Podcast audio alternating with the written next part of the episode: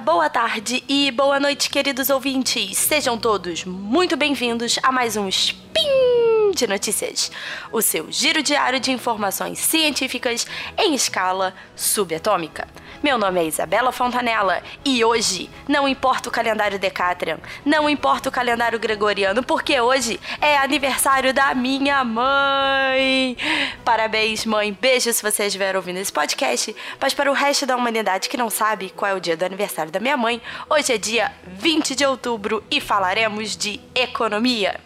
E no prêmio de hoje, oh, e no programa de hoje, gente, tô toda maluca, porque nós vamos falar sobre o prêmio Nobel, que foi entregue a três economistas que estudam sobre a pobreza e, na verdade, é o grupo mais heterogêneo de vencedores do prêmio de economia de todos os tempos. Então, roda a vinheta. Speed Notícias.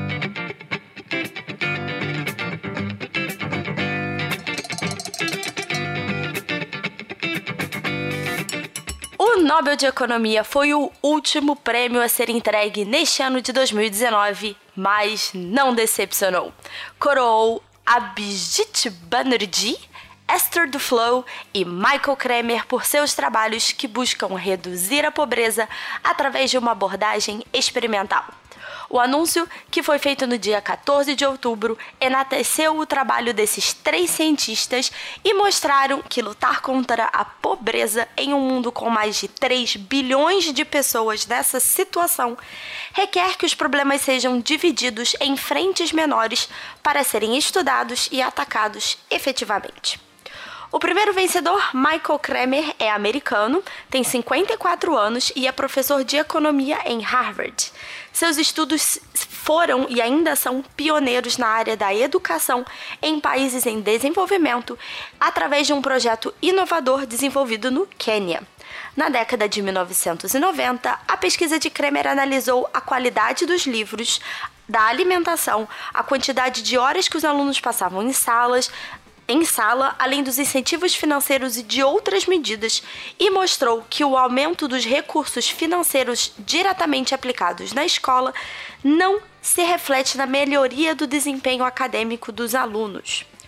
Outro estudo do mesmo economista mostrou que as pessoas mais pobres são ultrassensíveis ao preço de medicamentos preventivos, o que não é completamente previsto pela teoria econômica clássica.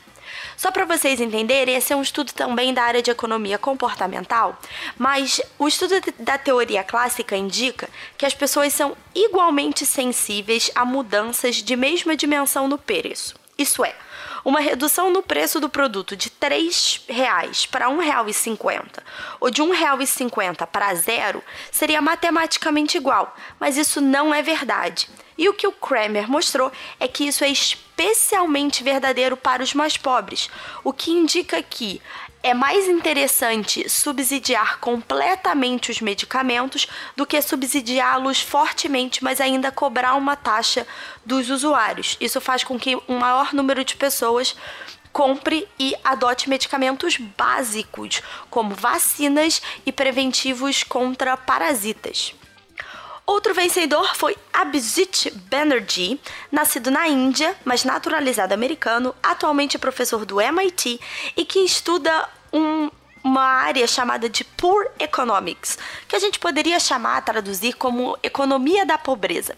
Ele é casado com a outra vencedora deste ano, Esther Duflo, francesa de nascimento e apenas a segunda mulher a ganhar o Nobel de Economia em todos os tempos.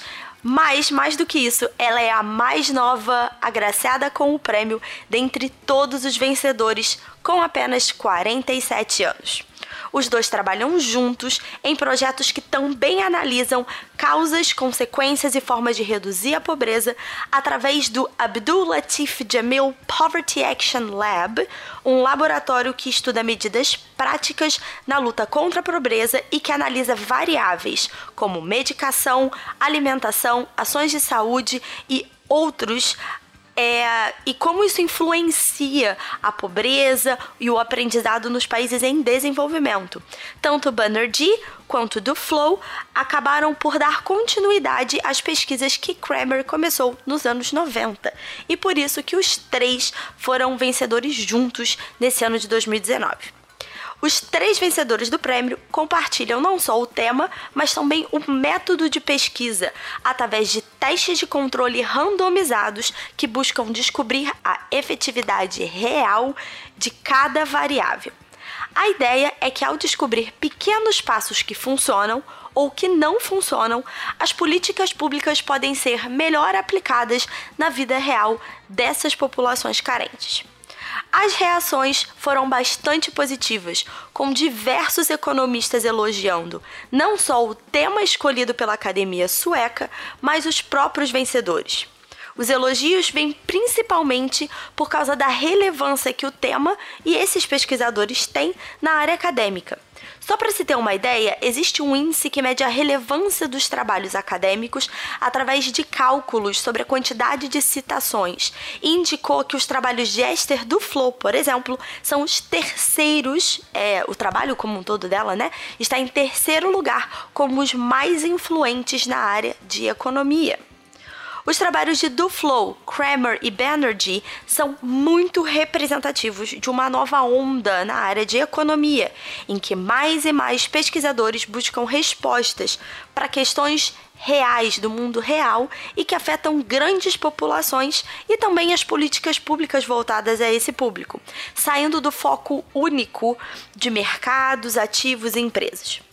Outra característica marcante dos trabalhos dos agraciados deste ano é que vai de encontro à chamada economia clássica e acaba hum, fazendo menos uso de métricas quantitativas e teóricas a favor de variáveis qualitativas e experimentais.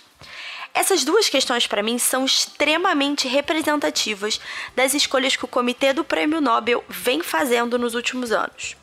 Enquanto na década de 90 muitos matemáticos e economistas quantitativos receberam prêmios é, especialmente o Prêmio Nobel, por estudos sobre o mercado de capitais, ações, é, teoria de portfólio, essas coisas todas, os vencedores dos últimos anos têm suas pesquisas focadas em melhorias que afetam a vida diária e prática de bilhões de pessoas em todo o mundo e chegaram a seus resultados não só através de cálculos, mas através de experimentos práticos.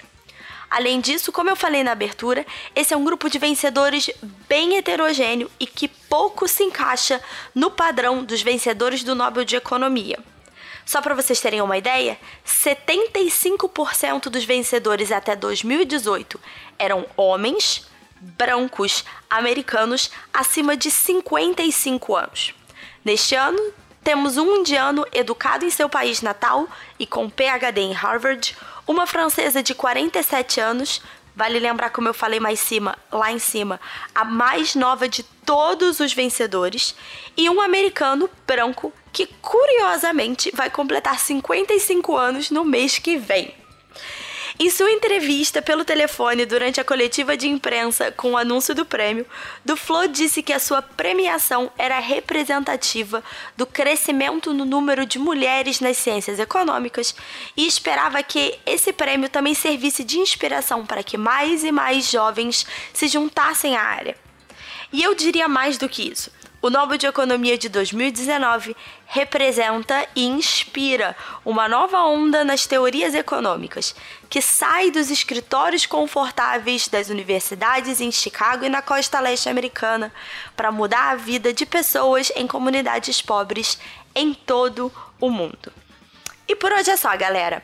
Lembre-se que no Portal Deviante há um post com o um link de referência sobre o, time, sobre o tema de hoje e onde vocês podem deixar seus comentários, recadinhos e sugestões.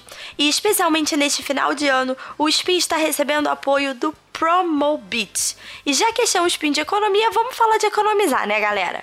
Para quem não conhece o Promobit, essa é uma comunidade de pessoas como eu e você que compartilham as melhores ofertas na internet. Então, lá no site, vocês encontram os melhores preços de qualquer produto. qualquer mesmo. Tem panela, tem passagem aérea, tem perfume, tem o que você quiser achar. E todas as ofertas são conferidas pela equipe do site para garantir que elas são reais e válidas.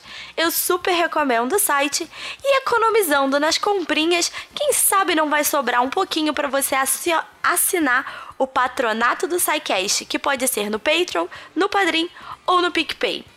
Um beijo, um queijo e até amanhã, galera!